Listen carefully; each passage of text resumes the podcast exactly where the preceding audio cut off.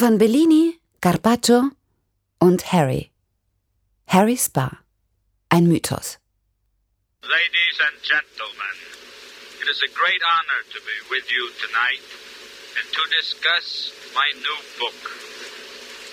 The book came to me in a sort of a haze in Harry's bar in Venice. Dann zog er die Tür von Harrys Bar auf. Er hat es mal wieder geschafft. Er war zu Hause. Es läuft keine Musik. Das Geplauder der Gäste ist die Musik. Wenn man wie Ernest Hemingway lange genug in Harrys Bar in Venedig sitzen bleibt, erlebt man den Gezeitenwechsel des Publikums. Es gab Stunden in Harrys Bar, wenn sich der Raum mit derselben brausenden Regelmäßigkeit, mit der die Flut beim Mont Saint-Michel eintritt, mit Leuten füllte, die man kannte. Harrys Bar.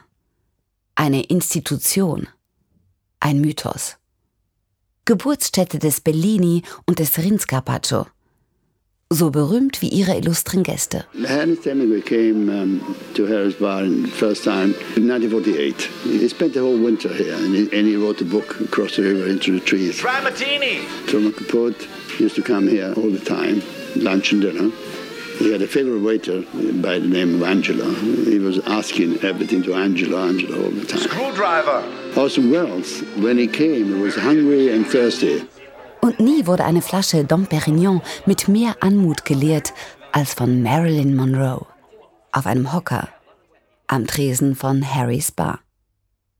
Marilyn, Ernest, Truman, Orson. Schön und gut. Aber Harry?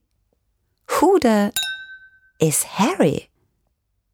Um diese Frage zu beantworten, verlassen wir Harrys Bar und reisen in der Zeit einige Jahre zurück. Venedig 1929. Hotel Europa. Wie alles begann. My father was a bartender in one of the hotels in Venice, and he had some very, very good customers. An old lady. Zu den Stammkunden von Giuseppe Cipriani gehören eine reife Dame, ihr Gigolo und ihr Neffe. Und ein Pekinese. Sie trinken viel und das Trinkgeld fließt großzügig. Nach einer durchzechten Nacht kommt es zwischen leeren Cocktailgläsern in der Hotelbar zum Streit. Die reife Dame und ihr Gigolo reisen ab. Der Neffe bleibt. Ohne eine Lira. Mit unbezahlten Hotelrechnungen und einem bissigen Pekinesen. Es ist drei Uhr morgens. Die Bar des Hotel Europa fast leer. Giuseppe spült Gläser. Der Neffe hängt am Tresen und starrt auf den Boden seines leeren Whiskyglases. No money, no nothing. This is the end, Giuseppe, my beautiful friend. I'm drowning in the Canale Grande. Der Barkeeper des Hotel Europa in Venedig, Giuseppe Cipriani, weiß, was zu tun ist.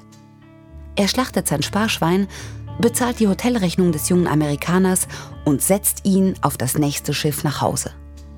Nach Amerika, wo den Gestrandeten die Weltwirtschaftskrise erwartet. Neben den USA trifft es das Deutsche Reich am härtesten. Während Herr Hitler in Deutschland von der Weltmacht träumt, hat der junge Amerikaner in Boston andere Pläne. Er träumt davon, irgendwann eine eigene Bar zu eröffnen. Zwei Jahre lang hört Giuseppe nichts von seinem jungen Gast, dem er sein ganzes Geld geliehen hat. Dann, an einem lauen Sommerabend, taucht er plötzlich an der Bar des Hotel Europa auf, gibt Giuseppe sein Geld zurück, schiebt noch ein paar Bündel Lira nach und schlägt vor, Let's open a bar. and his name was Harry. Harry Pickering from Boston. Harry Pickering investiert sein Geld in den richtigen Mann. Zusammen mit Giuseppe Cipriani schafft er eine legendäre Bar, in der Hemingway einen eigenen Tisch hat und seinen Roman über den Fluss und in die Wälder schreibt. Eine Bar, in der sich die Halbgötter von Hollywood und Normalsterbliche die Klinke in die Hand geben. Eine Bar, in der Giuseppe Cipriani den legendären Champagner-Cocktail Bellini und das Rindscarpaccio erfindet. Beide nach venezianischen Malern benannt. Und so kommen und gehen sie, die Menschen in Harrys Bar. Die Sterblichen und die Unsterblichen. Wie die Flut beim Mont Saint-Michel.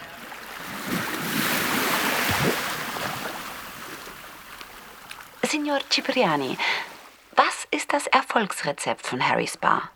The way my father was doing was to treat people like kings and kings like people.